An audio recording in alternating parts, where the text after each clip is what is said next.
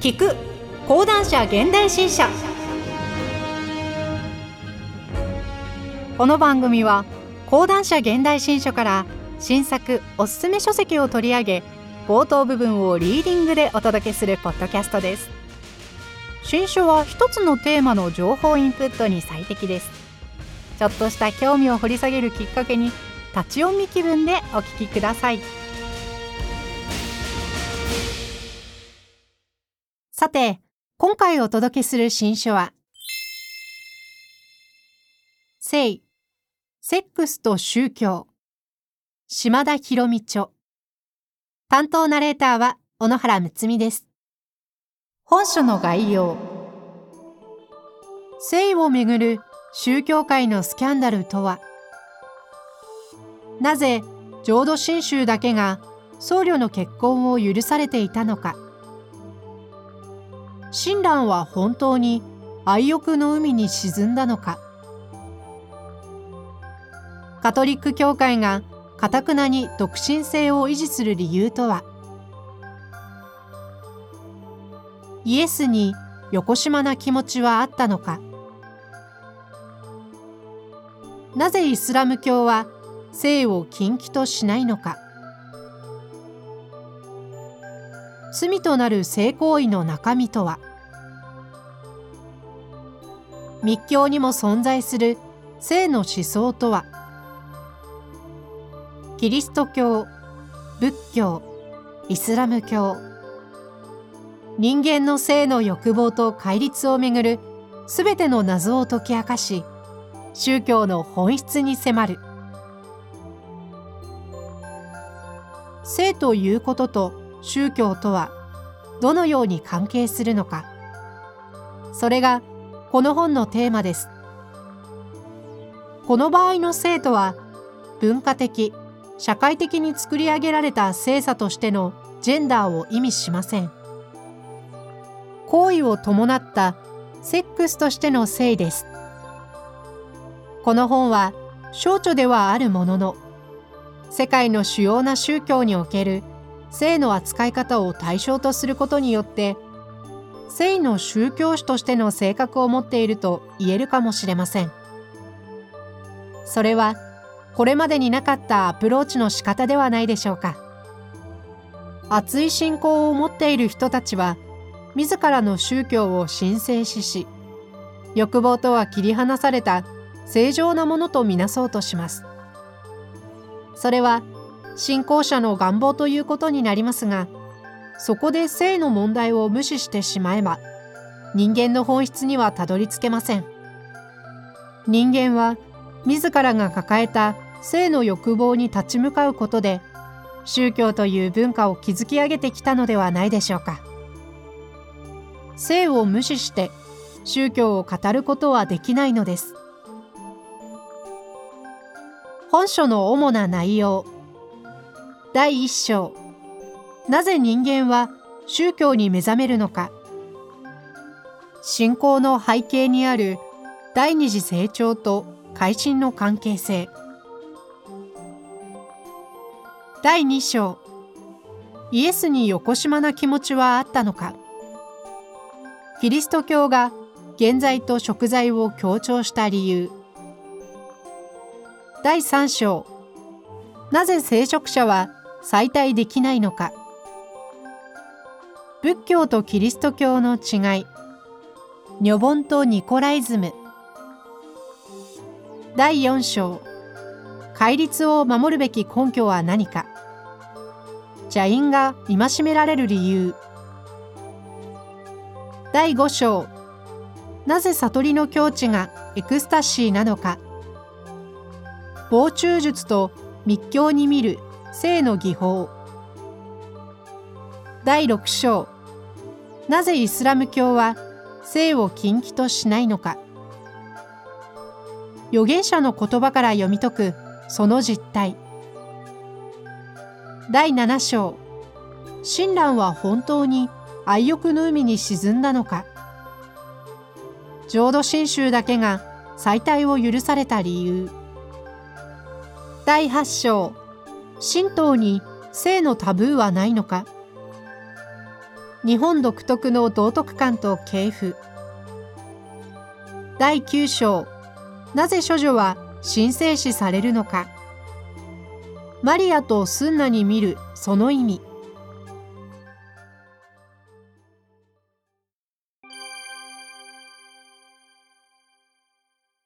はじめに。セックスとしての性。性ということと宗教とはどのように関係するのでしょうか？それがこの本のテーマです。この場合の性とは文化的、社会的に作り上げられた性差としてのジェンダーを意味しません。行為を伴ったセックスとしての性です。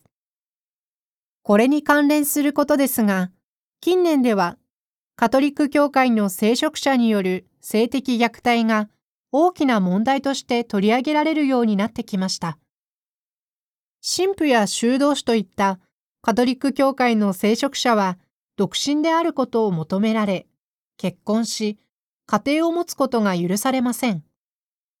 そこが再退を認めるプロテスタントとの大きな、また決定的な違いでもあります。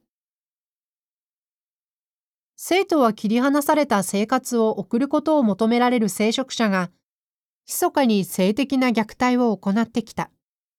これはあまりに重大な事柄です。にもかかわらず、カトリック教会の頂点に立つバチカンは、この問題の解決に対して必ずしも積極的であるとは言えません。それで世界中から多くの批判を浴びています。独身性に無理があるのではないか。この問題については、そのように考えることもできます。ただし、独身性は長い歴史を持つカトリック教会の伝統です。その制度を改めることは、教会を根本的に革新することに結びつきます。カトリック教会は、そこまでは踏み込むことができないでいるのです。性をめぐる宗教界のスキャンダル。他にも、性をめぐる宗教界のスキャンダルはいくらでもあります。新宗教の教祖の女性関係が問題とされたこともあります。フリーセックスを実践しているとして糾弾された小規模の宗教集団もありますし、教祖が信者の結婚相手を勝手に決めてしまうことが問題視されたこともありました。その一方で、宗教においては、性を戒める戒律が存在しています。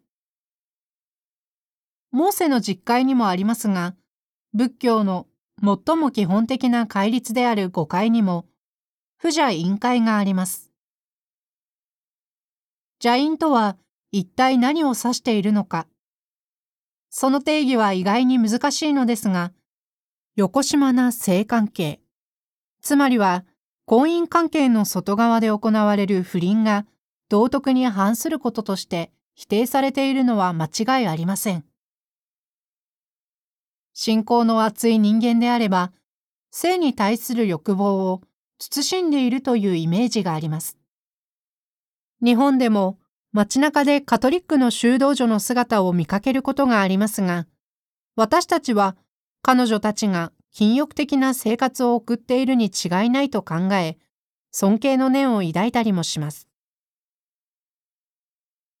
戒律で禁じられていることがそのまま守られるのであれば、ことは簡単です。しかし、そうはならないのが人間です。戒められても、性の欲望は発動します。時には歯止めがかからないこともあります。一方で、生と宗教というとき、真言立川流のようなことも問題になってきます。真言立川流とは、平安時代の末期に生まれた真言宗の一派です。この宗教では、男女の交わりによって、つまりは男と女がセックスをすることで、密教が究極の目的とする促進成仏が叶うと説かれました。現代的に言えば、フリーセックスの教団だったのです。果たして、そんなことを実践する集団が存在したのでしょうか。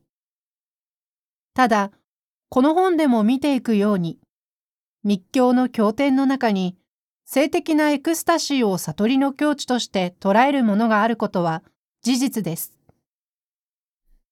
真言立川流は、それを文字通りに実践したということなのでしょうか。その可能性もありますが、そうした教団は、必ずや周囲から邪教とみなされ、存続は難しくなります。実際、真言立川流は、現代にまでは生き残っていません。途中で消滅してしまったのです。このように、生と宗教ということでは、様々な事柄が関わってきます。しかも、宗教によって性の扱い方は大きく異なります。すべての宗教が禁欲を解くわけではありません。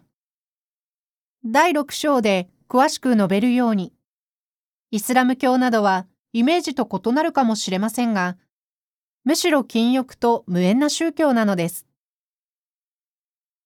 欲望を抑制する宗教と戒律の役割。この本で論じようとする根本の問題は、欲望と戒律ということです。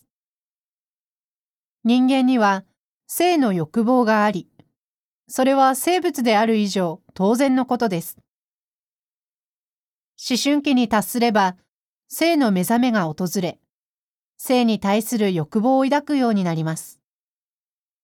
そして実際に性行為に及び、結婚したり子供を産んだりします。人間の場合には一般の動物にある発情期がなく、いつでも性の欲望が発動するようになっています。そう考えると、人間は随分と恐ろしい生き物だということにもなってきます。性の欲望が無軌道に発動すれば、そこで様々な出来事が起きます。欲望が満たされなければ、それが爆発し、とんでもない事態が訪れる危険性もあります。もちろんそれは、性欲を無軌道に発動した人間にとっても不利益になるので、それぞれの人間は何とか欲望を抑えようとします。その際に宗教が重要な役割を果たしてきました。宗教は、おおむね性の欲望を否定的に捉え、それに振り回されることで人生を台無しにすることがないようにと説くからです。そして、欲望を抑えることができる人間は、宗教の世界において、徳の高い存在とみなされます。戒律には、そうした機能が伴っています。その点も注目されるところで、戒律が重視されてきた一つの理由ともなってきたのです。宗教と性の問題を無視してはいけない。この本では、世界に存在する主要な宗教を対象にします。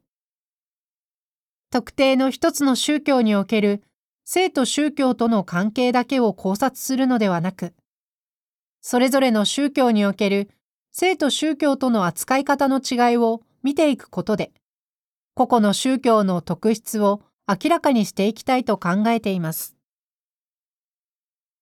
世界には膨大な数の宗教があるように思えるかもしれませんが、主要な宗教は限られています。ユダヤ教から始まる一神教ということでは、他にキリスト教とイスラム教があります。キリスト教とイスラム教が信者数としては世界1位と2位を占め、世界全体の人口の半数を超えています。それに次いで多いのがインドのヒンドゥー教です。さらに、道教と儒教、それに仏教が結びついた中国の民間信仰が続きます。仏教単体ではそれに次ぐ数になります。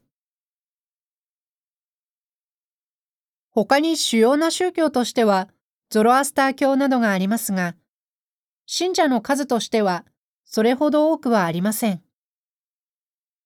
イランではゾロアスター教の影響を受けたマニ教が生まれ、一時は広がりを見せましたが、現在では事実上消滅してしまっています。また、日本には独特な宗教として神道があり、日本人としてはこれに注目せざるを得ません。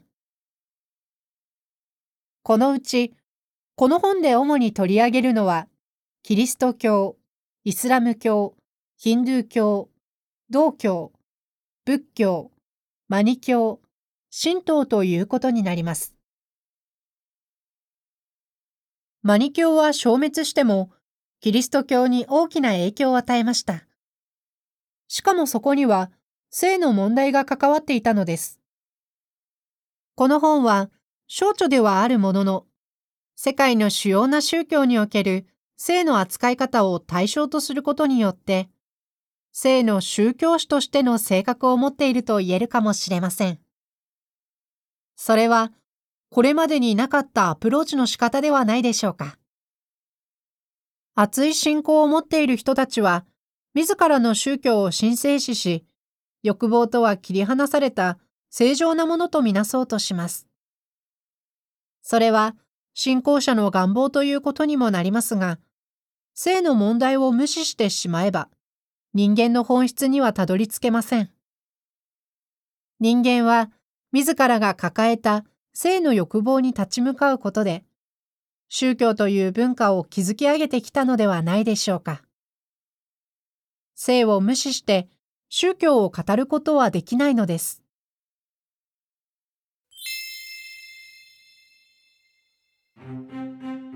今回は講談社現代新書から島田博美著性セックスと宗教をお届けしました。ぜひ町の本やオンライン書店などでお求めください。また講談社現代新書には本の内容を音声で聞けるオーディオブックもございます配信サイトは audiobook.jp ですこちらもぜひお聞きください